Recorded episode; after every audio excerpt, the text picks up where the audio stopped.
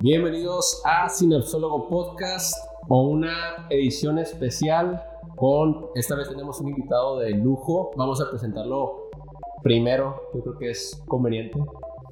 Álvaro Larcón, todos aplausos. ¡Bravo! Ahorita presentamos un poquito más de Álvaro, también estamos aquí con, presente con nuestro cinepsólogo número 2, Aquí está el chat. El. Saludo a todos mis amigos, a mis sinapsi amigos. Bueno, después de esa caricaturesca presentación. Cinepsólogo número 3, Tony, ahí en cabina. Duda, Eh, duda, duda, duda. eh, ¿El orden de los sinapsólogos es orden de importancia? Todo el mundo sabe que sí. De... Ah. Tengo que ser el uno. ¿Qué, qué te falta, eh? ¿Qué te falta? Hay que pensarlo. Muy bien, vamos a presentar un poco a nuestro invitado especial. Es licenciado en psicología. Estudió una maestría en la UDEM, ¿verdad? De No, fue en la Autónoma de Nuevo León. en el la Autónomo de Nuevo León. Ah, ¡Vámonos! Chichón. Bueno, estudió en el Autónomo de Nuevo León maestría en psicología deportiva y actualmente acaba de ingresar a un, a un doctorado eh, en una universidad española. ¿Cómo cómo se llama la universidad? Cojones. Cuárez se llama la universidad y el doctorado es doctorado en psicología del deporte. Ostras, ostras. Muy bien. Pues Álvaro, mm, un gustazo. Muchas gracias por, por venir acá de invitado. No, pues Sorry por todo el tiempo de espera. no, no hay problema, como quiera. Este, estuvo muy buena la, la actualizada. Ya ves que años de no vernos, Sí. pues muchas gracias por invitarme. Yo creo que este, que le den una importancia a la psicología del deporte, pues está, está muy bien. Ujú. Eh, chingón su proyecto. Muchas felicidades. Y pues muchas gracias. Muchas gracias, Chachu, Charlie, Tony. Sí, así es, racita. Lo- Hoy la intención es que conozcamos de psicología del deporte. Yo sé que a mucha gente nos interesa y a los que no nos puede servir aún así porque maneja muchos conceptos que sirven para la vida en general. Y obviamente no va a hablar cualquier puñetín aquí en el programa. Este, Ojo. va, a hablar, va a hablar alguien este, que tiene las credenciales. Bueno, pues Para- esos, esos para- lentes que usa Charlie sí lo hacen ver medio... Eso No, es bullying, no. eso es bullying. Este, de que me retiro. Ah, no sé. me retiro, muchas me gracias. retiro. No, obviamente, eh, los- algunos de los logros que Álvaro ha tenido en, en su trayectoria, eh, por mencionar unos pocos, él ha trabajado, él trabaja actualmente en la UDEM, ¿verdad? Traba- con el equipo de rugby. Es correcto. Eh, se llama Troyanos. El equipo. Troyanos Rugby es. Y quedaron es. campeones en 2017. Así ¿Eres, es. ¿Eres coach ahí? ¿Eres psicólogo deportivo? ¿Cómo En- está el rollo? En Troyanos soy simplemente entrenador. Entrenador, pero pues también utilizo las técnicas de psicología del deporte con todos los alumnos. Digo, Duda. no, no estoy exento a, a no usarlo. Duda. Oye, tú también juegas rugby. En este momento ya no. Ya no juegas rugby. No, ya no soy elegible. Por tu edad. Por mi edad, ajá, sí, o sea, cada año se va, el reglamento de CONADEIC se va quitando un año, un, año de edad. Este, yo soy, nací en el 91 y si mal no recuerdo, ahorita el más viejo es 96, Mm. 97, creo, no Ah, estoy muy seguro. Con los 25 años máximo. Oye, men, y nomás para los pocos que saben de rugby, este, ¿es un juego parecido al americano o les cagan que digamos eso? Pues, de hecho, los, hay, un, hay una película en el que dice que los gringos, pues, le pusieron casco y, y le llamaron fútbol americano al rugby. Tú, damn. Damn, o Ah, sea, Ah, o sea, ti- sí tiene parecido, o sea, en cuanto al contacto, pero pues son reglas muy, muy, muy distintas. Es un deporte de contacto y pues por ahí se dice que es el segundo, el deporte, o el segundo deporte más Más. conocido en, en- en el mundo. ¿y el primero? En el primero es fútbol. Venga, venga mis tigres. Ay, güey, no empieces. Ah, bueno, Álvaro, otra de las cosas que has, has logrado ahí en, en tu trayectoria o que has tenido la experiencia es trabajar con el equipo de las rayadas eh, oficial, ¿no? De Monterrey. Es correcto, sí, tuve Sí. una intervención con, con el grupo eh, antes de la final que, que tuvieron ellas en diciembre, si mal no recuerdo. Y sí, también tuve el privilegio de trabajar individualmente con algunas de ellas. O sea, tú las hiciste campeonas. ah, no, no, no, no, no. para Es como. Mickey, güey. Es como Mickey, el entrenador de Rocky, güey. No, sé, o sea, Levántate, hijo de este- perra, que... O sea, fíjate, fíjate que, digo, tocas un tema interesante porque por ahí hay gente que se cuelga las medallas, que se cuelga medallas que no les corresponden y en su caso, pues no, o sea, yo lo único que hice pues fue trabajar, este, la, una parte mental de, de ellas. eh, digo, lo físico, lo técnico y lo táctico, ellas pues lo Se echaron la trabajaron. chinga. Ajá, exactamente. Y pues lo psicológico, eh, lo individual, pues sí se trabajó y, y no me cuelgo, no me cuelgo la medalla, simplemente eso- trabajé, hice, puse mi granito de arena. Por eso te amo, creo, la verdad. Yo, yo medio se me, medio sí, sí, medio me estaba chorreando, pero sí, mucha, la verdad es que sí, es muy impresionante. Otra de las cosas que también has hecho es, tener, tienes tu propia marca eh, de psicología deportiva, se llama Sportseye. Sportside, consultoría psicológica deportiva, sí. Ah, ¿En qué consiste? ¿Cuál es la finalidad? ¿Hacia dónde va Sportseye? Claro, pues mira, este, nace eh, Sportside, el concepto. Pues primero yo dije, mira, un nombre raro, un nombre este, novedoso, Ujú. Sportside. Inmediatamente lo, lo registré porque pensé que a todos se les iba a ocurrir Sportside y pues la verdad es que no, no, nadie se le ha ocurrido ese nombre. No, pero yo simplemente lo que quería era eh, crear una consultoría en la cual el, el atleta, el deportista, mm, como ustedes lo quieran llamar, eh, trabaje la parte mental. Entonces, dentro del staff de Sportside, pues somos seis psicólogos, eh, los cuales son, yo soy psicólogo del deporte, son dos compañeras igualmente egresadas de psicología del deporte y tres compañeras enfocadas a lo clínico. Clínico. Porque, digo, no hay que olvidarnos que el atleta, antes de ser atleta, es persona. Entonces, pues también la, eh, la persona se siente triste, llora, se estresa y la parte, ahora sí, lo mental, clínico, pues a los psicólogos clínicos, porque yo no soy psicólogo clínico. Tengo formación, yo soy psicólogo del deporte.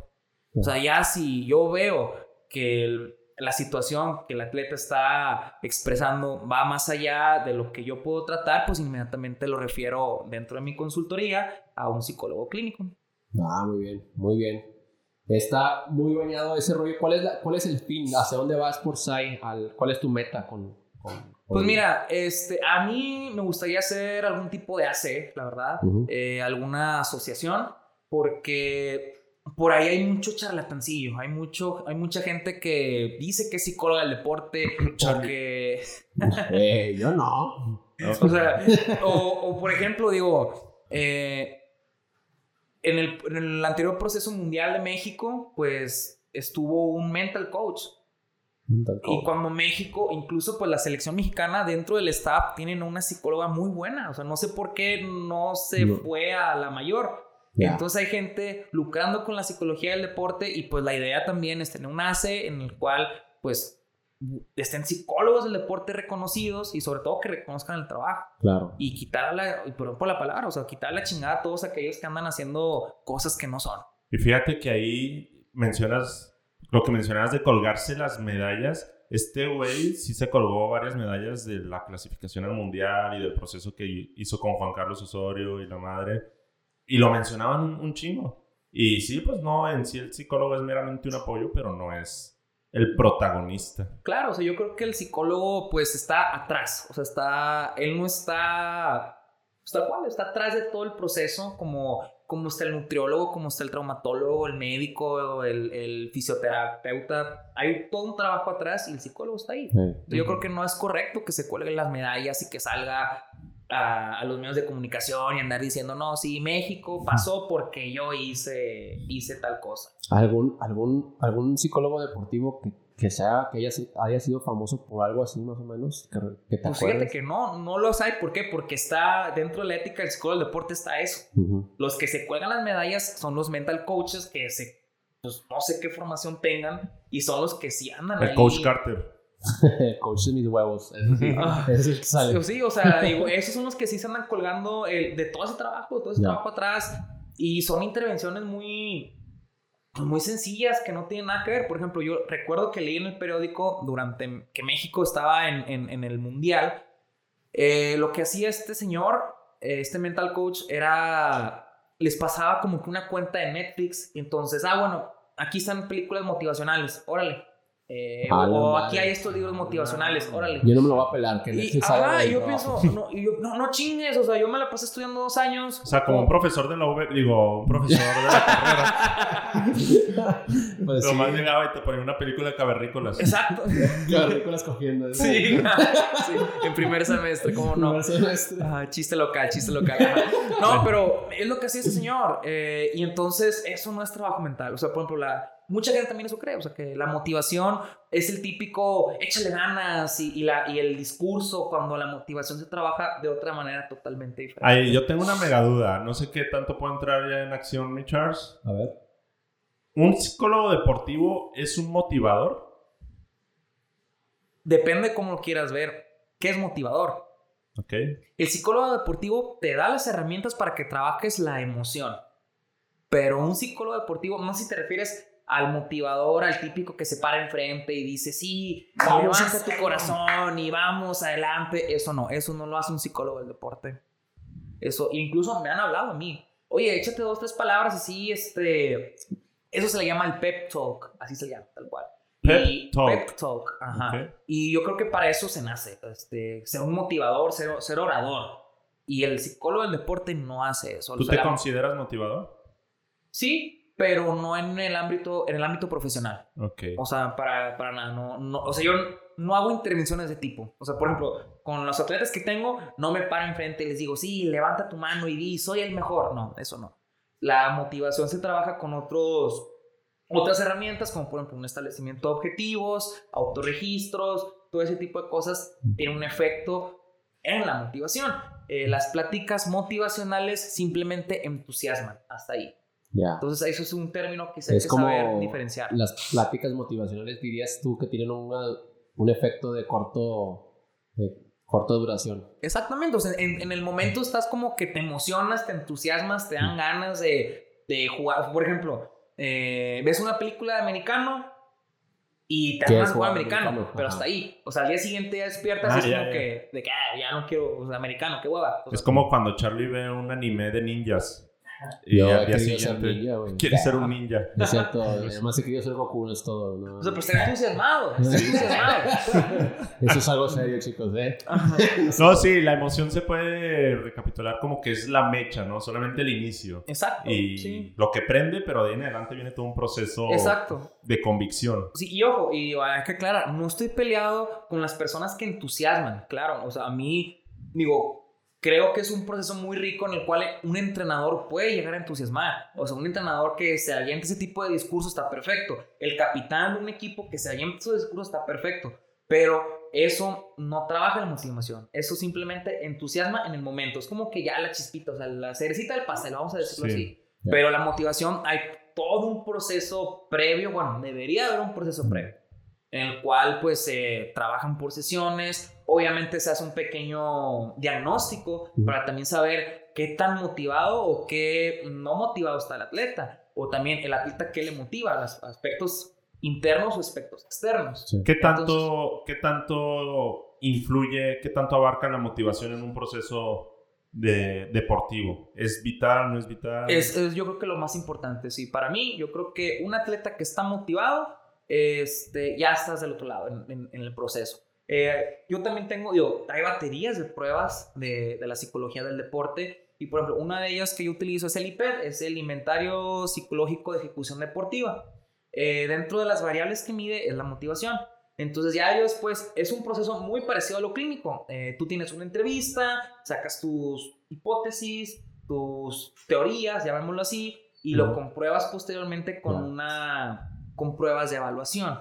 Entonces, si yo veo que el atleta está, o sea, puntúa alto en motivación, para mí es un trabajo muy fácil. Perfecto. ¿Por qué? Porque el atleta de cuenta ya trae el, el motor, ya trae la gasolina.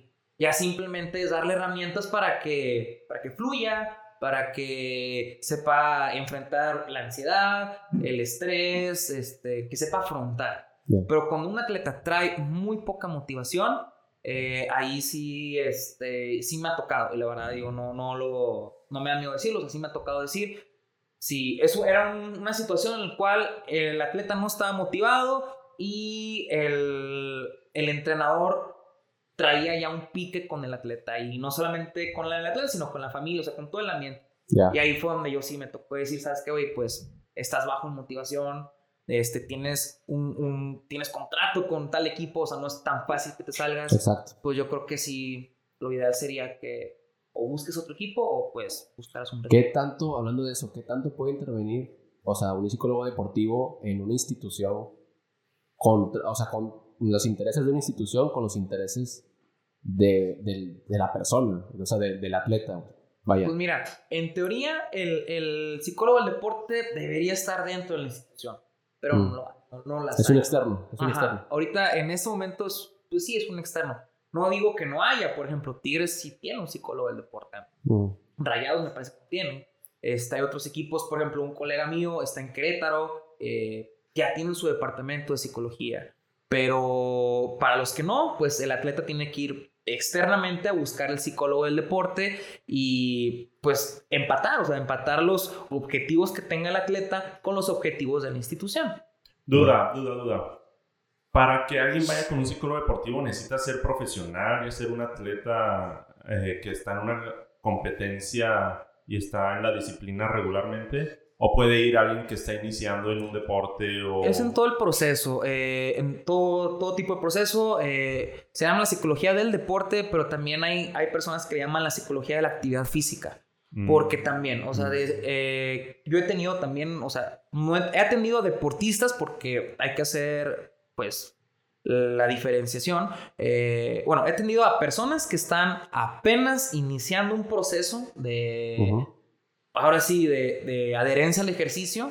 O también he atendido, pues, atletas que ya son profesionales, están en proceso olímpico, todo. Sí, lo pregunto porque... Porque qué tanto se enfoca un psicólogo deportivo solo en instituciones grandes, pero qué tanto también se puede enfocar Ah, en, no, un chavito que está jugando fútbol americano en un equipo de la Claro, de no, la sí, eso, o hasta incluso me ha tocado gente que va a iniciar su proceso terapéutico acompañado de una nutrióloga. Mm. Es decir, o sea, la, eh, la persona quiere bajar de peso, pero pues una cosa es que tenga la mala dieta, pero también tienes que trabajar la motivación de esa persona. Claro. Entonces, ¿cómo trabajamos la motivación? Bueno, pues este, tal cual, o sea, como un niño chiquito, o sea, un día, Sí, una, economía de fichas. Sí. Así como que, bueno, pues este, ¿cuál es tu objetivo diario? No, pues este, correr 15 minutos diarios, por así decirlo. Ah, bueno, si lo cumples, bueno, pues tienes tu fichita y una Sí, economía de fichas. Tema recompensas, etc. Exactamente. Entonces, Sí. o sea, la psicología del deporte abarca desde el atleta, bueno, la persona que apenas va a hacer ejercicio, hasta un atleta que está en un máximo nivel, que te estaría hablando un atleta olímpico, por así decirlo. Muy bien. O sea, si yo salgo a jugar básquetbol aquí a la cancha de al lado de, de mi cuadra, este, ¿puedo ir ya con un psicólogo deportivo? Puede ser, ajá. Puede ser. si tu pero, enfoque pues, es el deporte, me imagino. Exacto, pero también ahí, aquí lo que tienes que ver es el costo-beneficio. O sea, ¿por qué? Porque puede llegar a decir, oye, pues este, me cuesta mucho, y no solamente dinero, sino me cuesta el invertir el tiempo a ir con un psicólogo del deporte, cuando simplemente yo lo que hago, mi, mi actividad es el, el, el jugar con mis amigos, o sea, nada competitivo, nada, nada que ver. Entonces, Sí, porque justo hoy revisábamos, Charlie y yo, un concepto de amateur versus profesional. ¿Te Ah, acuerdas, sí. bro? Eh, amateur, estamos viendo de amateur versus profesional y venía la definición de qué es una, una persona que recién ingresa a hacer, por ejemplo, iniciar el baloncesto. Es un amateur. Para, normalmente en la cultura está visto como una persona que, que le falta desarrollar habilidades, que es torpe incluso, eh, que le falta, no sé, que no es diestro. Que no le arma. que no la mueve, que no la mueve. ok. O sea, una persona amateur, si tú dices, es que él es amateur, normalmente todos lo ven como un pendejillo, ¿ah? Un pendejillo. Y es la, la mera verdad, así como lo ven así en la cultura. Ujú. Pero, ¿qué significa? Estamos viendo el significado real de qué es amateur. Y estamos viendo que viene del latino amaré. Es eh, una persona que ama lo que hace. Entonces, es muy diferente cuando lo ves de ese enfoque. Bueno, como que fue un... cambió un poquito el switch de que yo, ay, güey, entonces, si un amateur, güey, este, está en ese lugar, es- está en esa categoría, significa que es una persona que, bueno, dependiendo de la motivación, ¿verdad? Que tenga, eh, que va a amar lo que hace, va, va- le va a gustar, dependiendo de cómo le den, le den el, el enfoque. Ujú. Sí, ahí la diferencia que cachábamos era O sea, un profesional se le paga. Exacto. Y a un amateur, pues lo hace por pura diversión. Por puro amor al deporte. Y aquí la pregunta es, entonces, ¿un psicólogo del deporte puede atender amateurs y profesionales? Pero, ¿o solo profesionales? No, o- te digo, desde el amateur. Y fíjate que me dio un aprendizaje muy grande y no sabía que, que- que eso significaba. Sí. Y me da mucho sentido. ¿Por qué? Porque también cuando a veces los atletas pasan de ser amateur Ujú. a ser profesionales, ya que les empiezan a pagar, vienen patrocinos, es cuando ya los atletas ya no disfrutan. Ya no hacen. disfrutan, exacto. Ajá. Este, digo, son casos, ¿no? Pero, man, no sabía, no sabía, me da mucho sentido. Y ahora respondiendo a la pregunta tú, Chachu, pues este sí, o sea, atiendo desde el amateur hasta el profesional. ¿Ya escucharon, Rosita? Si practican algún deporte y son amateurs como yo, este, porque aman lo que hacen, aquí está el Álvaro. Muy bien, Álvaro. Ahora, ponos un poquito en contexto. ¿Cómo está la psicología deportiva aquí en México? ¿Cuál es el contexto de qué le falta? todo? Pues mira, este, la verdad, como todo, pues la psicología va aumentando, ¿no? Digo, ya- yo creo que, pues cada vez conozco a más amigos que, más conocidos, que van con el psicólogo, no tanto porque tengan un problema, sino porque quieren crecimiento personal, y eso está súper bien. Eh, cada vez más instituciones le están dando la importancia a la psicología del deporte. Digo, por ejemplo, la, la Autónoma de Nuevo León tiene su maestría. Me parece que la Autónoma de Yucatán también tiene su maestría en México, este, de psicología del deporte. Y también otras instituciones ya están dando la materia de psicología del deporte dentro de su formación. Mm, Por ejemplo, sé que el Tecmilenio lo tiene. Ya. Sé que este, en la Autónoma de Nuevo León, en la Facultad de Organización Deportiva, también manejan la psicología del deporte. Oye, y ahí versus el mundo, eh, no sé qué panorama tienes. Bueno, estás haciendo un doctorado en, en España, este, en línea, porque no estás en España ahorita, ¿o sí? Este, pero versus el mundo, ¿cómo ves a México en psicología del deporte? ¿Vamos a la par? ¿Vamos ya retrasados? Pues no, no, no, no, estamos a la par, no estamos a la par. Estamos este, en proceso de, de- de crecimiento. Hay muy buenos profesionales, hay muy buenos profesionales, hay muy buena relación también sobre esto, hay que reconocerlo. Eh, por ejemplo, el psicoanálisis es un ejemplo que, que les platicaba antes de, de empezar a grabar. Eh, los teóricos de la psicología del deporte todavía están vivos. Entonces, es tan fácil de mandarle un, un- un inbox un- o con- en Instagram, un correo. Entonces, está en crecimiento. Por ejemplo, yo Ajá. creo que España es uno de los países que tiene más crecimiento, Claro. eh, los, los- los más altos, ¿no? Eh, en cuanto a literatura. Y los profesionales de España vienen aquí a congresos, explican y todo. Y hasta incluso, pues, yo en mi maestría tuve clases con un maestro de España, eh, Rosendo Berengui, y buenísimo el señor, buenísimo. Si pudieras poner una calificación, o sea, de cómo estamos frente, por ejemplo, España, México versus España, ¿cómo estuviera de que del 1 al 10? A la madre, híjole, pues sí me, sí me dejas pensando, pero pues yo creo que un... Si España es el 10, yo creo que México está en un 5. Ok. 5, o sea, sí, sí. Hay, hay que trabajar. Es o sea, el ajá, hay que trabajar, pero estamos en proceso, digo. mm, Vamos, la idea es sí, o sea, pegarle a, a aumentar esa calificación que, digo, subjetiva y Sí. mía propia, pero Sí. la idea es crecer. Hay una duda y referente a eso que te quería hacer incluso al inicio cuando te presentaste más. ¿Cuál es tu sueño como psicólogo deportivo? O sea, ¿tú te ves como un referente de psicología deportiva en, en México, en el mundo? ¿O qué onda? Pues fíjate que, digo, es una pregunta que me hace pensar, sí, pero pues yo creo que me gustaría estar más enfocado en la práctica, o sea, un referente en la práctica. ¿Por qué? Porque pudiera ser un referente en la teoría, hacer muchos artículos, revistas de investigación, todo esto, pero no es lo que a mí me gusta. A mí me gusta más la práctica. Entonces, y por eso hice mi consultoría. O sea, dije, "Vale, quiero tener atletas. O sea, yo no quiero leer tanto este, y poner pruebas y, y ya. No. Yo quiero dedicarme más a la práctica y pues probablemente sí, o sea, ser un referente, pero volvemos a lo mismo, en la práctica. O sea, tú sí te ves de psicólogo deportivo a- hasta los 70, 80 años, 90 que vayas a vivir. A la madre, este, no sé, o sea, Sí, pues yo creo que a los 50 sí, yo creo que a los 50 sí. Sí, ya a los Eh, 60 te jubilas con la ley sí. del 97.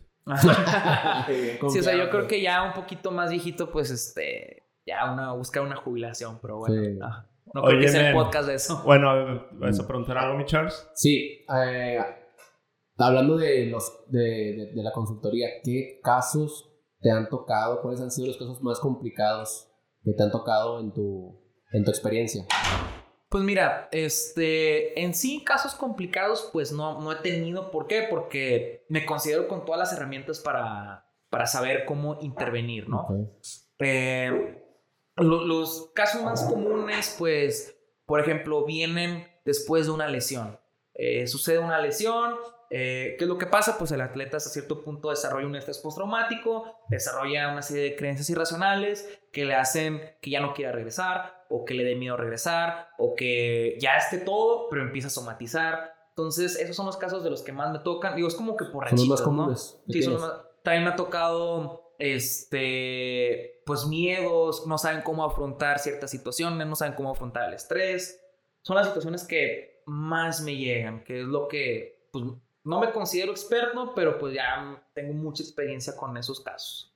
Oye, en esos casos, por ejemplo, ¿te han tocado ya deportistas que son profesionales y que les pagan extraordinariamente bien, por así decirlo, que se pierdan en esa lana? Porque, por ejemplo, yo recuerdo muchos casos de deportistas que les empieza a ganar el alcohol, les empieza a ganar las fiestas, les empieza a ganar la diversión, etcétera, y empiezan a desenfocarse. O sea, justamente ayer vi un anuncio así de que Daniliño de Tigres decía, yo llegaba bien pedo al entrenamiento y aún así al día siguiente nosotros ganábamos. Y pues es como que pedo, o sea, el vato trae un desmadre en su vida, pero ¿qué onda? ¿Y si te ha tocado esos casos? Fíjate que no, no me, ha tocado, no me han tocado esos casos, pero también yo creo que eh, va de la mano lo que yo hago. O sea, si vienen conmigo es porque quieren un crecimiento, o sea, quieren saber cómo afrontar cierta, cierta situación. Y yo creo que en el caso que tú mencionas, pues ya me parece que hasta cierto punto como que ya están perdidos. O sea, ya es como que...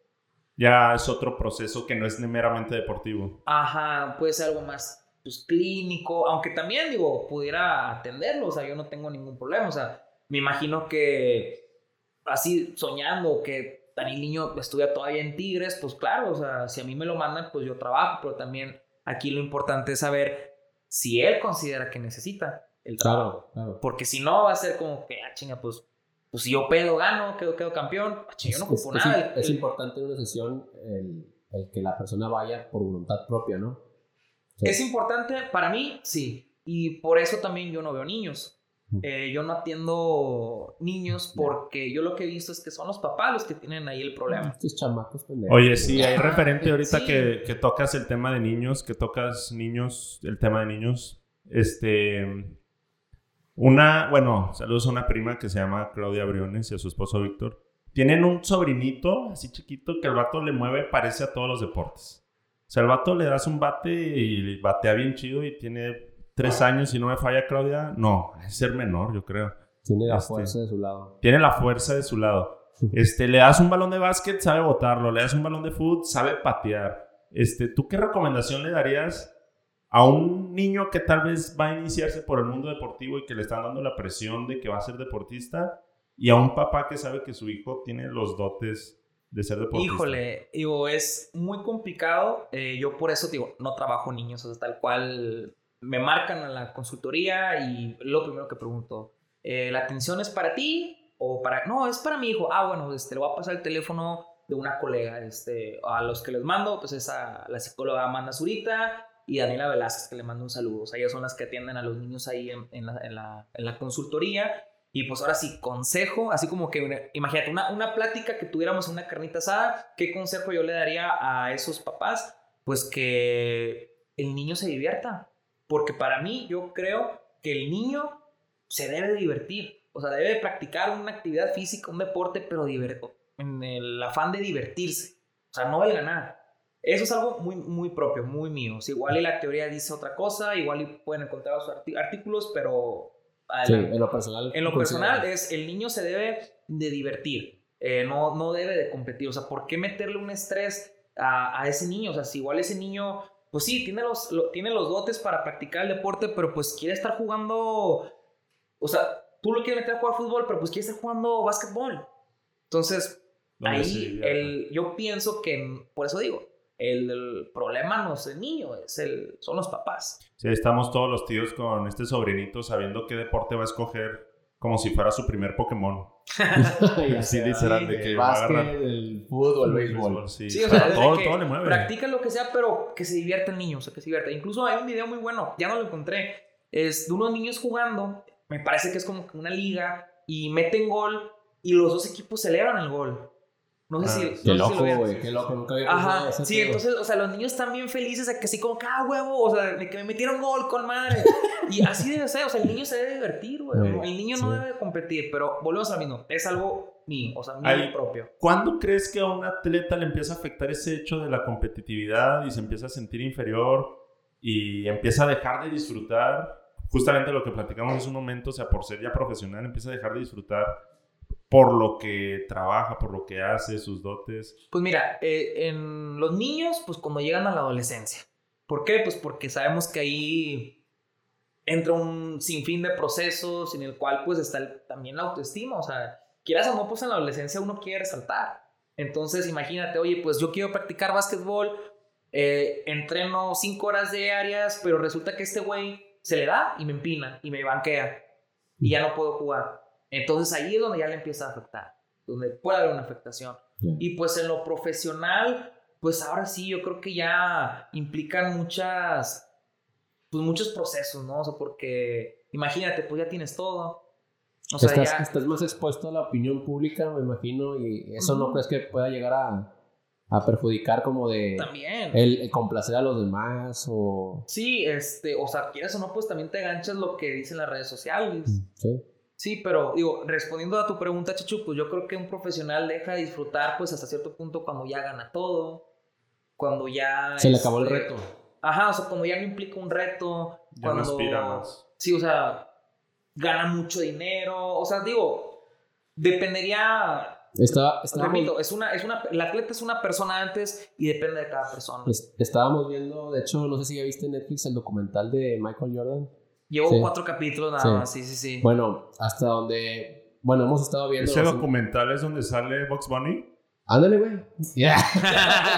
Ese no, el- la Sí. conejita sexy. No, es cierto. Eh, es cierto. El, el documental trata, obviamente, habla con, con, de Michael Jordan de cómo fue la vida de- de- del atleta, desde el principio a- hasta, los, hasta los finales, que fue cuando se retiró.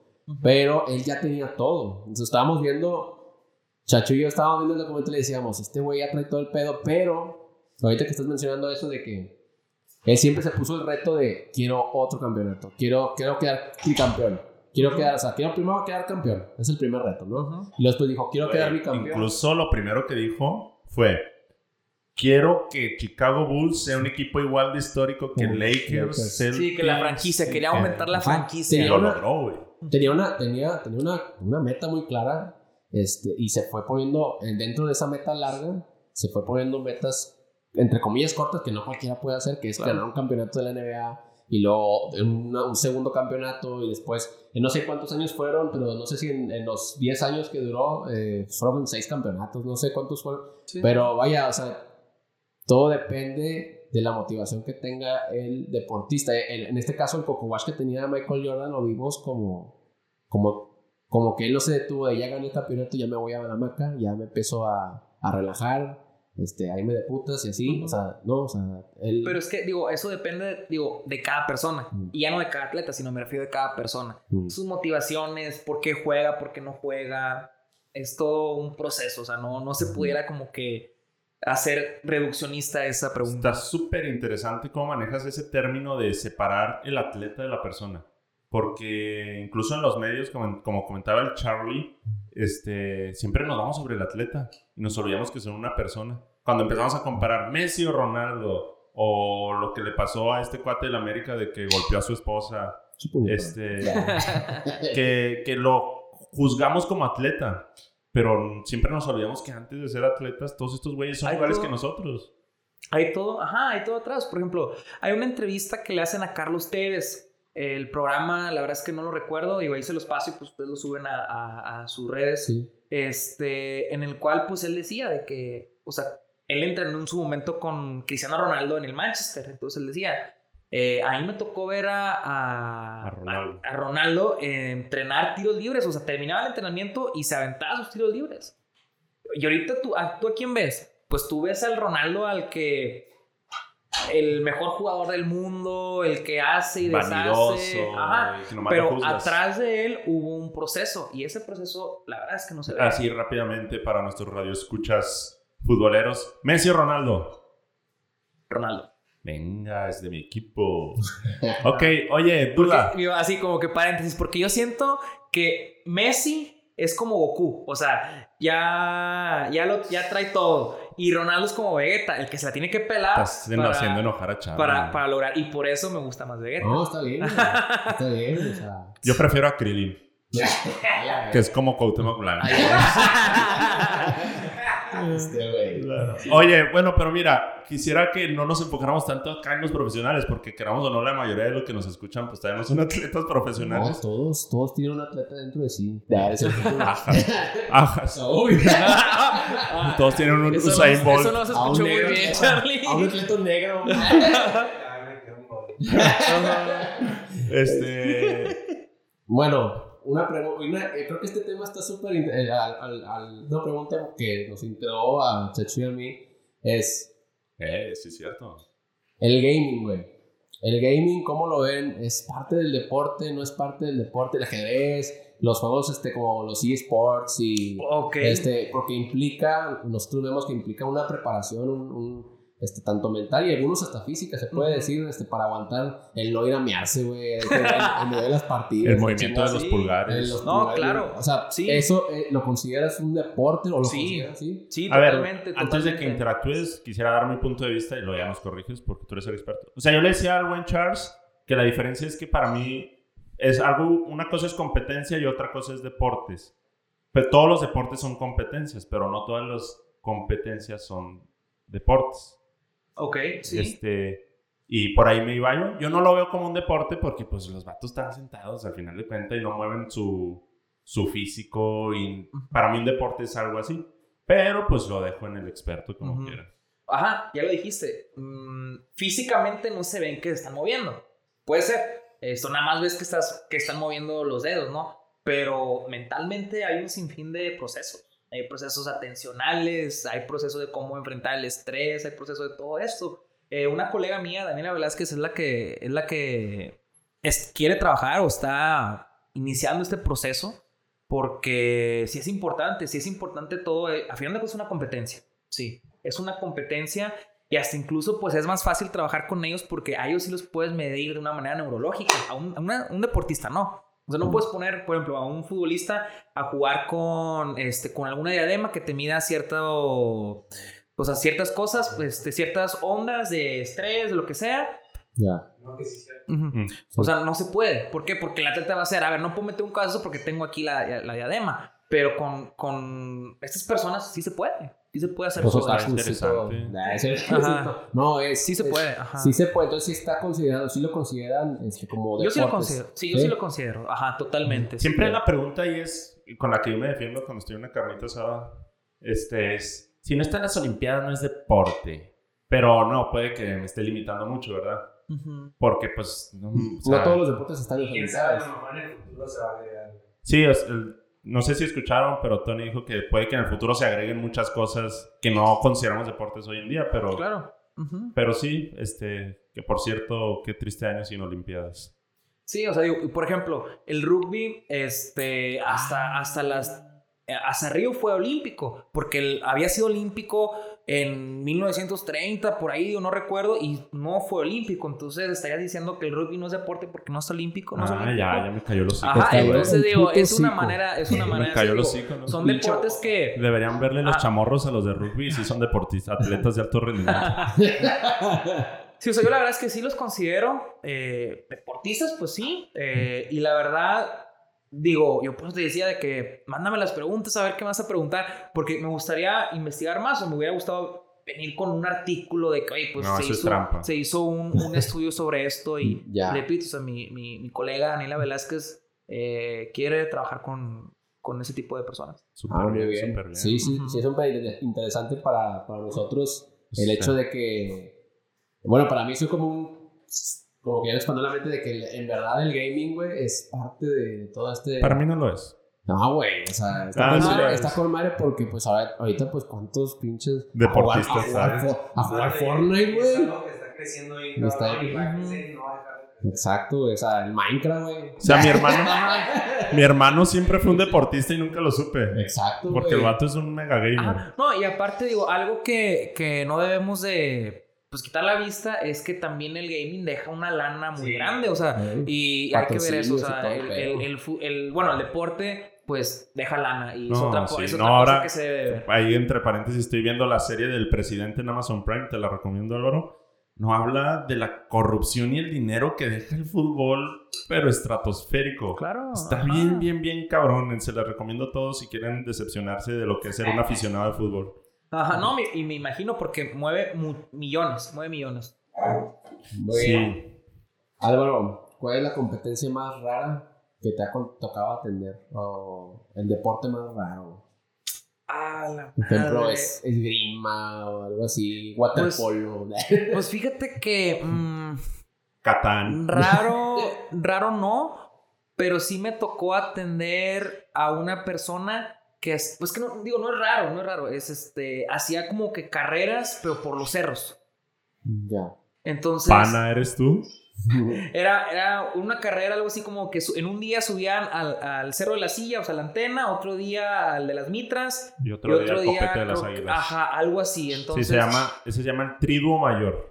¿Sí? Sí, sí, Ah, sí. ok. Es una carrera que se hace aquí localmente en Monterrey para Ujú. montañistas. Ajá. Digo, en sí, pues no raro, pero. Sí, no, no es tan común. O sea, no es tan común. Ten- equitación me tocó.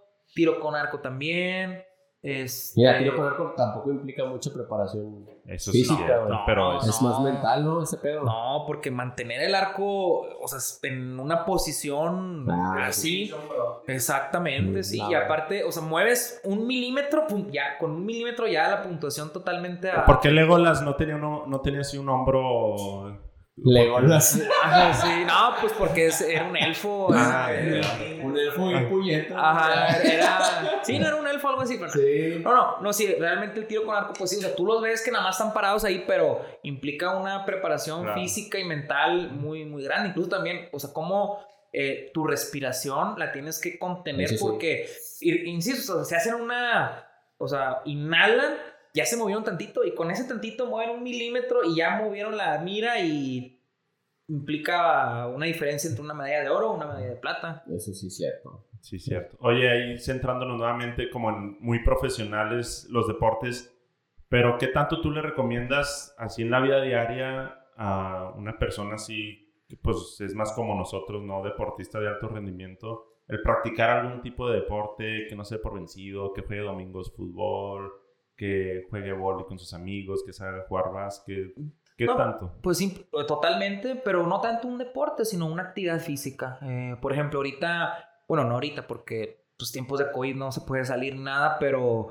se estuvo poni- poniendo de moda lo que viene siendo el, el running, eh, los corredores, eh, y no solamente el hacer ejercicio, sino todo lo que implica, porque es algo que también no, no- no hemos tocado, eh, el pertenecer a un grupo, eso ya te, te motiva bastante. Necesita, Ajá. O sea, pertenencia, sí. es el sentido de pertenencia, eso te mueve. Entonces, ya estás con tu grupito que hacen tal ejercicio tales días y este te No estás solo, no estás así como güey corriendo como puñetina ahí. Exactamente, ya estás con alguien Ya. y compartes pues gustos y aficiones con alguien lo mismo que tú y eso es, Es también. más, es más congruente que, oye, no tengo ganas, pero el otro te dice, eh, güey, vamos, güey, eso es culo, ándale. Ándale, Sí, sí, sí. exactamente, o sea, porque también O sea- ese, el no seas culo está implícito en el que, ah, ya pertenezco a un club que se junta los domingos, que se junta a correr, y si no voy, pues... Soy un culo. Exacto. Sí, sí, O, sea, es puede- como el típico amigo que según tú estás cargando la barra, pero el vato está arriba haciéndote así como que cuidándote, pero realmente la carga y tú no cargas nada abajo. Ajá, o sea, pues te, te da el empujoncito, sí. O sea, el que te, el que te Es lleva a hacer el ejercicio. Oye, aunado esa pregunta, o sea, porque mucha gente que empieza a hacer deporte llega un momento donde se decepciona. Que me chingue la rodilla, que no pude, que mis papás no me apoyaron, que en, en mi país o mi localidad no se presta para ese deporte. Y se decepcionan y se frustran a pesar de tener el talento y poder disfrutarlo y jugarlo todavía o practicarlo. ¿Qué opinas de la decepción así deportiva para personas que traían el talento pero que, que lo soltaron? Pues yo creo que eh, hubo un... Bueno, en ese tipo de personas... Insisto, ah, me mordí, güey. A la madre. sí, o sea, insisto, cada persona es un mundo. eh, hay circunstancias, obviamente, que, que se tienen que tomar en cuenta. Pero pues si esa persona llegó a fracasar, podremos estar hablando que también no tuvo un establecimiento de objetivos correcto. O, o igual esa persona le tiraba a, a demasiado alto y, y ni si- y, pues no tenía los medios. O sea, hay que tener en cuenta que las metas, a pesar de que pueden ser un sueño, tienen que ser realistas. Venga. me Entonces, gusta eso. pues puede ser eso, o sea, que la persona, eh, imagínate, pues, o sea, que yo aquí en Monterrey que dijera, ah, no, pues yo quiero practicar eh, esquí, quiero hacer esquí, pero pues ni siquiera en Monterrey ne- neva, o sea, neva cada 20 años, yo creo. Entonces, esa meta, pues. Pero neva ya en a la cima de Chipinque todavía acá. Pero, de este bueno, lado del río no neva, Ajá, ¿no? pero no hay, no hay donde hacer No hay, eso. Por así decirlo, digo, es un ejemplo muy, Sí, muy sencillo, pero digo, hay que ver algo también que es el esta- establecimiento de objetivos. Eso está muy bien y está unado, Racita, a, a que recapitulemos para qué sirve la tristeza. Recuerden que sirve para aceptar la realidad y la decepción es muy parecido a, a la realidad. Cuando hay decepción normalmente hay tristeza. Es porque te está aterrizando la realidad y que tus objetivos, como dice Álvaro, pues necesitan estar atacados hacia la realidad. Simplemente Ajá. aceptar el entorno donde estás viviendo y hacer lo que se pueda sobre eso, ¿verdad? Sí, no, y- no irnos a- al mame. Y también, o sea, tener tu establecimiento de objetivos bien claro, bien redactado y que en caso de que no lo cumplas, no implica un fracaso, sino implica que tienes que hacer un cambio. Venga, O eso sea, estuvo buenísimo. O sea, no, ti- no es como que, ah, bueno, no, no cumplí esto, pues fracasé. No, no, no, es, no lo cumplí, ¿qué estoy haciendo mal? A este, enfocarte en eso que estoy haciendo mal, cambiarlo y pues ya ahora sí tener un nuevo enfoque, una nueva herramienta y ahora sí este, tener Está muy cool. objetivo. ¿Estás anotando eso? ¿Tú sabes quién? Me refiero a ti. ¿Estás- ¿Lo anotaste? sí, tú, tú también. Ajá. Es cierto. Oye, Álvaro, ¿qué piensas del atleta mexicano? Bien, porque nunca llegamos al, cinco, al quinto partido, man. A la madre, a la madre, pues este. Pues mira, eh, es que atleta mexicano es, es un. Un mundo, ¿no? O sea, no, no sé. Si te refieres al fútbol, pues yo creo que. No Ya el- son atletas. ¿Cómo? No son atletas. Sí, son atletas. Sí. Sí. Pero por ejemplo, en el fútbol, pues yo creo que ya hasta cierto punto. Pues yo creo que ya el mismo futbolista se la cree. O sea, se cree el que existe algo que no te permite llegar al quinto partido. Ahí, hay ahí está controversial porque hubo una vez una nota, no recuerdo quién la dijo, pero dijo, el futbolista mexicano no es atleta y eso es lo que hace que no triunfe.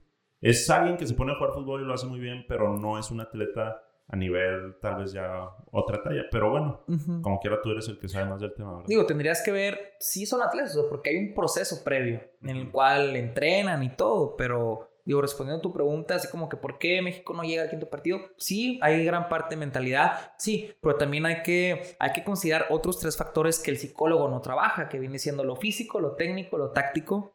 Esos tres factores el psicólogo no lo trabaja. Venga. Entonces puede ser que mentalmente el futbolista está muy preparado, pero pues físicamente pues Está bien marrambo. Ajá, sí, Sí. O, o de que de plano tácticamente el otro equipo pues Tiene una estrategia diferente. sí, ajá, te hizo mierda, te hizo mierda, tal cual. Entonces, digo, son esos aspectos que uno tiene que ver. Eh, o sea, el atleta mexicano yo creo que es resiliente, o sea, sí tiene las habilidades. En esos tres, en esos tres que dijiste, físico, técnico y táctico, ¿qué le hace falta más a México? Físico, técnico y táctico. En, pero volvemos al mismo, ¿en qué deporte? ¿En el fútbol? A poner el fútbol que sea más famoso. Pues yo creo que, híjole, ahí sí me, me agarras, pero yo creo que de esos tres, pues puede ser hasta cierto punto el físico. Físico. Yo Oye. creo, yo creo. ¿Cuál deporte siempre somos buenos los mexicanos que siempre lo El ignoramos? El box, la natación, animales, no, el clavadismo también. Es que hay muchos, o sea, realmente hay muchos, pero la gente simplemente ve el fútbol, o sea, como que ve deporte, fútbol. No, hay otros deportes que hay muy buenos entrenadores, hay muy buenas personas que permiten ese proceso y por eso las personas llegan a, a- a triunfar, llegan a traerse medallas, pero pues la gente A ver, no les interesa. ahí tanto. quiero recapitular, mi buen Charles, porque este vato nos está rafagueando Está- con conocimiento. Pura sabiduría, güey. O sea, nos está dando una ráfaga de, de psicología deportiva que no me esperaba. Entonces, tú dices que para ser un, un buen deportista este, o atleta necesitamos contemplar lo físico, lo técnico, lo técnico y lo táctico. y lo táctico y lo psicológico. y lo psicológico. ¿Nos falta alguna otra? No, yo creo que Con son esas, esas. con esas cuatro. Físico, técnico, táctico y psicológico, vas a ser un atleta de alto rendimiento. ¿Ok? Está Sí, o sea, interesante eso. Exacto, o sea, tienes las herramientas para eh, enfrentar, para afrontar cualquier situación. Sí, sí, Y sí. sobre todo, digo, obviamente, pues cada quien tira su trinchera. O sea, yo como psicólogo, pues le voy a apostar, obviamente, a, a lo mental. Y es lo que, pues, obviamente, Claro. más, más he visto. Y, y sí, o sea, me, me ha tocado ver gente, ver atletas que son buenísimos, Ajá. pero pues a la hora de cobrar un penal, pues las, las piernas te tiemblan o... o- Me habías dicho algo, alguna frase hablando de lo mental. Una frase que te movía a ti. ¿Cuál era? Ah, no sé, ya no me acuerdo. No, güey. Sí, este... No, sí, no. Pausa y retornar. No, no, no. es que, ¿Cuál era y lo? Las mujeres guían nuestra vida. No, o sea, creo que la, pues... La eh, mentalidad también juega, ¿no? Ah, sí, o sea, la, la mente también se entrena. O sea, tú ya la entrenaste y es totalmente de acuerdo. Sí. Totalmente. O sea, oye, pues sí, La mentalidad también juega. la mentalidad Sí, también juega. Y, y Y totalmente. compite, no, eh, es no, la mentalidad, la mentalidad, mentalidad también compite. Pues yo creo que si lo buscas en nuestra conversación de WhatsApp ahí sale. Pero sí, Sí, creo que era eso. O sea, la, la, la mente también compite. O sea, y ya La la, ya la mente entrena. también compite. Y totalmente. Totalmente. Incluso digo, por ejemplo, este, hubo una así final. Se, así se puede llamar el episodio. del La tema. mente también compite. Hubo, hubo una, una final, me parece, si mal no recuerdo, fue de Pumas contra Tigres, allá en CU. No sé si la recuerdan. Damn. Que, que fue de los penales. Sí, güey. Bueno. Ajá, exactamente. Yo, yo recuerdo que esa final pues la estaba viendo y me estaban sudando las manos porque estaba muy estresado. Pero, por ejemplo, ¿qué es lo que hacía Nahuel? Intimidaba a sus oponentes. Exactamente, digo, ¿quién sabe qué era lo que iba y les decía? Pero a huevo les decía algo. Sí, güey. Y, y, y te sacaba de onda, o sea, te saca, o sea, me imagino que le ha de haber Vamos, break you. A- algo, le, algo le ha de haber dicho y, y, y quieras o no, pues sí te afecta. Así como que, ah, cabrón, este güey me dijo, me dijo una pendejada. Y lo que decía, eso era con los jugadores de Pumas. Y lo que decían, Nada que no me decía que animales random de que jirafa. o sea, no le decía nada, pero jugaba con la mente. Ajá, sí. Es- y por ejemplo, y con los de Tigres, lo que él hacía, decía, era que los les Los contaba un chiste. Así como que, no sé qué chiste les contaba, pero los Nahuel, te amo. Pero pues es una manera también, sí. O sea, cómo tú No te puedes vayas. confundir a una persona. Este, por ejemplo, usted- ¿viste BMS, Blue Mountain State? Sí. ¿Alguien vio esa serie? ¿Qué es lo que hacía Sammy cuando se lo iban a, a, que lo iban a putear? Pues jugaba con la pinche mente. ¿Pero qué les decía? ¿No te acuerdas? No, güey. ¿No? No, Pues hace Es- mucho que la vi. ¿Desde cuándo, ¿Desde cuándo fue esa serie? Ah, se viejísima, Sí, yo ya. creo. Ah, pero lo que decía de que, ah, sí, te voy a masturbar, te voy a masturbar. Ah, sí, es cierto, güey. Ajá, y los vatos se quedaban de que. "Ah, ah", este. Y esa es una, esa es una táctica, ajá, es una táctica de confusión. Me la voy a chupar a la verga. Sí, exact- exactamente, exactamente. Entonces, eso, la mente juega.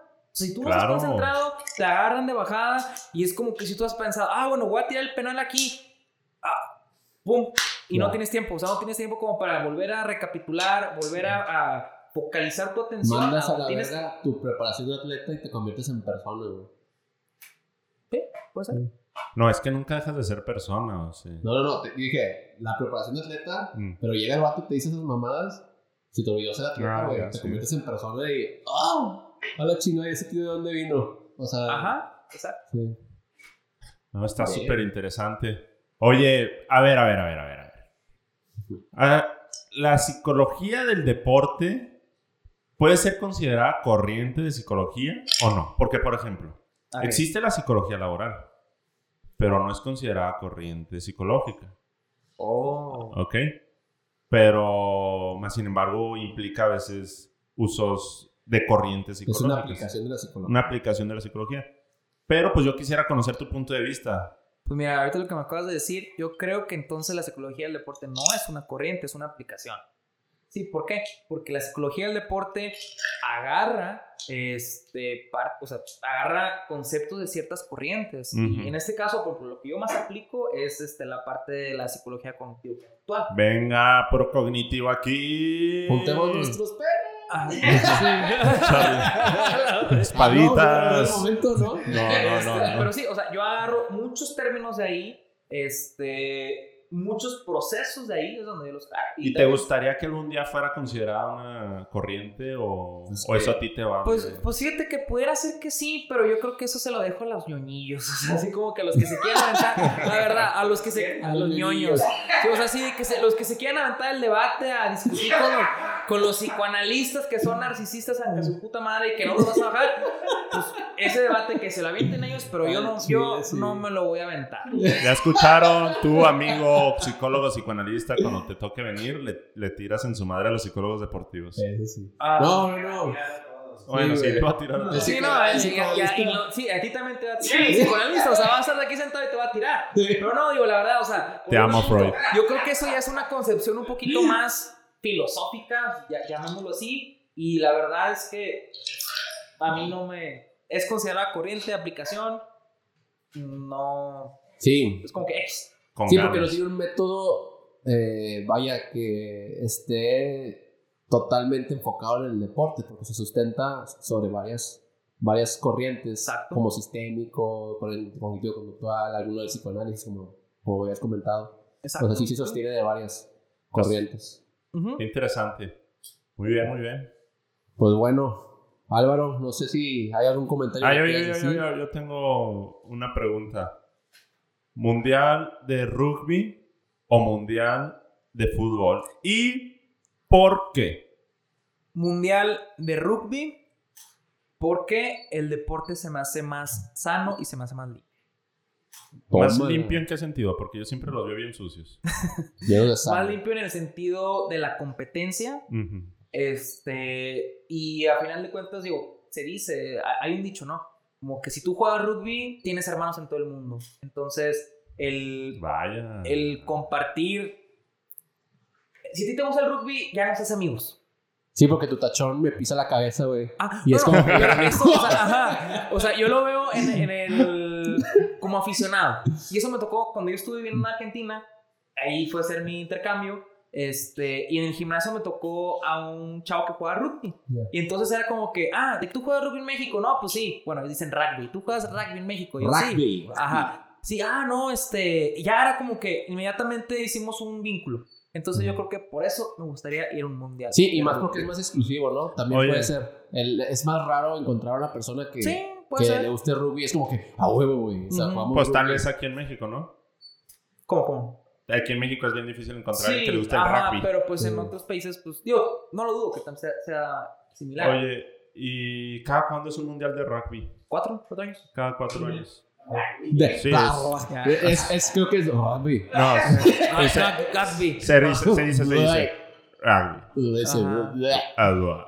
Álvaro, pues, ¿algo, algo, ¿algún comentario aparte o pregunta adicional que tengas, Chucho? Yo solo quiero decir algo, que me lo estaba guardando desde que te vi, pero lo quería guardar para el episodio. Ah, sí, ya sé qué es. Yo desde que... No, eso no es Charlie. Desde que conocí a Álvaro, Álvaro estudió con Charlie y conmigo en la VM, un semestre conmigo, un año con Charlie. Pero yo desde que conocí a este güey, él era, trato de agarrarle aprendizaje a toda la gente, este güey era el claro ejemplo de ser tú mismo.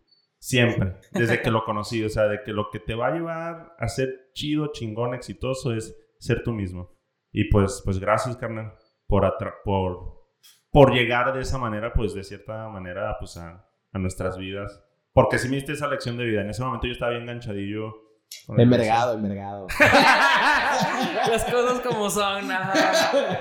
La neta, puede que sí. Y tú sí nos diste, me diste ejemplo de que lo más chido es ser uno mismo. No, pues qué bueno que, que mis acciones. No, pues qué profundo, ¿eh? Ajá. No, no, la verdad que qué bueno que mis acciones tuvieron algún efecto en alguien. Y pues sí, la verdad es que sí, o sea, yo pienso que pues sé tú mismo y tal cual, por eso digo, ustedes no me ven, pero pues estoy todo tatuado, este.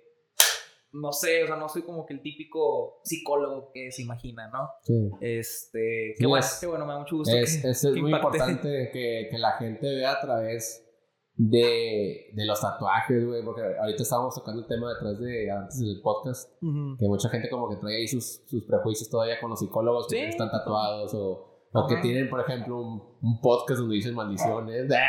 Sí, o no, o, Sí. o que piensan de que ah, un psicólogo tiene que ser viejito. Ajá, un psicólogo O sea, tiene que ser barbón o un psicólogo tiene que ser de que... No, si un psicólogo Un tiene que tener barba, pues ya vale. Sí, o sea, como que se- tiene la imagen de que ah, psicólogo barbón, lentes. centrado. este, y, y el, y el típico diván. O sea, como que vas a una consulta con un diván. Ujú. Entonces, pues, digo, abran su mente, ¿no? Abran su mente, abran. Expándanse y se van a sorprender bastante es, de lo, que van a encontrar con personas, así como nuestro invitado. Y Bueno. bueno, Chacho, después de haberle chupado todo. No, es la verdad. Te dije que íbamos a invitar solo a gente que admirábamos. Ah, sí, sí, sí. Y Ah, Álvaro, pues, te admiramos. Eso sí, la verdad. Ajá. Estuvo muy interesante la colaboración No, no la- Sportside Synapsis. Eso ¿eh? sí, no lo dudamos ni tantito. O sea, mencionamos algo y a huevo, ahorita le hablo. Estuvo muy chido, la verdad. Me expandió un poquito más al mundo de la psicología del deporte. Espero que para todos los que hayan escuchado esto también los haya ayudado. Y pues, ya no hay más preguntas. Pues, ¿Todo Tony, bien? ¿algo que agregar? Tony, cabina. ¿Está bien tu micrófono? Yo nada más quiero decir que siempre que siempre he escuchado historias tuyas, güey. Estos vatos siempre se la viven contando historias tuyas y está chido, güey, verte. Y es muy cierto lo que dice Chachu, o sea, ya cuando te escucho, o sea, es otra perspectiva bien cabrona porque estos vatos contaban lo del compañero. Y Ajá. tú ya hablas como profesional y es de que, a la verga, este vato no es puro, puro pinche desmadre. Ajá. O sea, sabe lo que hace. Y yo creo que una de las cosas que, que me gusta, de, que creo que este podcast va a lograr y creo que estas conversaciones van a lograr, que las personas también, fu- los futuros pacientes, independientemente si es de sinapsis o de otro lugar, Sport. que se den cuenta que los psicólogos son personas normales y que pueden decir pendejadas y se pueden equivocar incluso, porque yo creo que eso es de las cosas más importantes. Piensan que los psicólogos no se equivocan, güey. Y tú vienes también a decirnos cosas que no sabíamos y es como, ah, pues cambias la perspectiva de un chingo de cosas. Claro. Está chido, güey. Estos datos cuentan un chingo de cosas tuyas Sí, bien extrañas, güey. O sea, cada vez, cada vez que en una conversación salía Álvaro, Tony nomás se nos quedaba viendo así de que... Ya "Pueden- dejen de chuparle el miembro. pueden, pueden dejar de hablar de él y hablen de mí. Sí, no, güey, sí, la verdad es que eh, está muy chido el, todo, el, todo el contenido, todo lo que, lo que aportaste y eso que acaba de decir Tony, yo creo que no le puedo agregar más. Lo espero que los pacientes que próximos, si ustedes se animan y todo, ya sean con, contigo, eh, dejamos ahí algún teléfono, alguna... Ah, sí, da- compártenos tus redes, men. Sí, estoy en, en Facebook como Sportside Consultoría Psicológica Deportiva y en Instagram estoy como sportside.mty. Para todo lo que quieran y se les ofrezca, pues ahí está Álvaro. Este, les van a dar becas. ¡Ah, culo!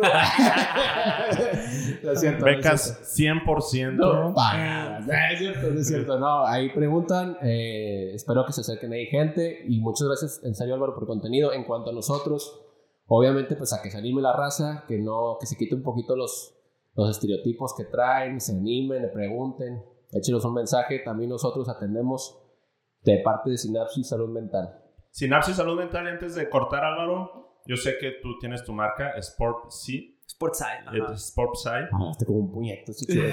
Sport, sí. Bueno, bueno, estamos en México, no, no- no Ah, tienes que güey. juzgar. ¿no? Bueno, eso sí es cierto. Mira, yo quisiera, yo sé que perteneces pues a esa marca, pero que cerremos, que tú digas este, La frase de La sinapsis. frase de sinapsis.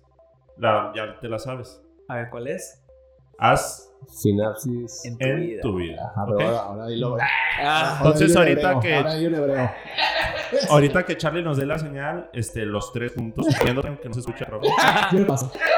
la, la, la decimos y cerramos el programa. Si no hay nada más que decir. Ah, bueno, pues tú cerrar. Ajá, no, pues digo, yo principalmente, la verdad, muchas gracias, Tony, Charlie, Chachu, por invitarme. Digo, a mí esto de los podcasts me encanta porque la verdad escalo un chingo. Entonces, este, digo, si tienen por ahí, hay otro podcast, pues yo encantado. Este, lo que pueda compartir, pues adelante. Eh, pues qué bueno, la verdad, muchas felicidades por su proyecto. Este, Gracias, mucho gracias. éxito, digo, pues a final de cuentas somos colegas. Somos diferentes aplicaciones, pero pues a final de cuentas psicólogos. Y objetivo. pues cualquier cosa, ya saben. A, a Sportside no lo vamos a aplastar. Es que es otra rama, men. No somos deportivos. Es otra No, aplicación. no, es otra Ajá, aplicación, así que no tengo deseos de aplastarlo. Aplastamos a los que Charlie decía aplastar. Eso sí es cierto. No, pues la verdad, este, muchas gracias, muchas gracias. Este, muchas felicidades por su proyecto y cualquier cosa en las que, en la que yo pueda apoyarlos a ustedes. eh, pues con todo, con todo gusto, con todo gusto. Muchas gracias, carnal. Cerramos con una, dos, tres. Asinapsis En tu vida. ¡Vámonos!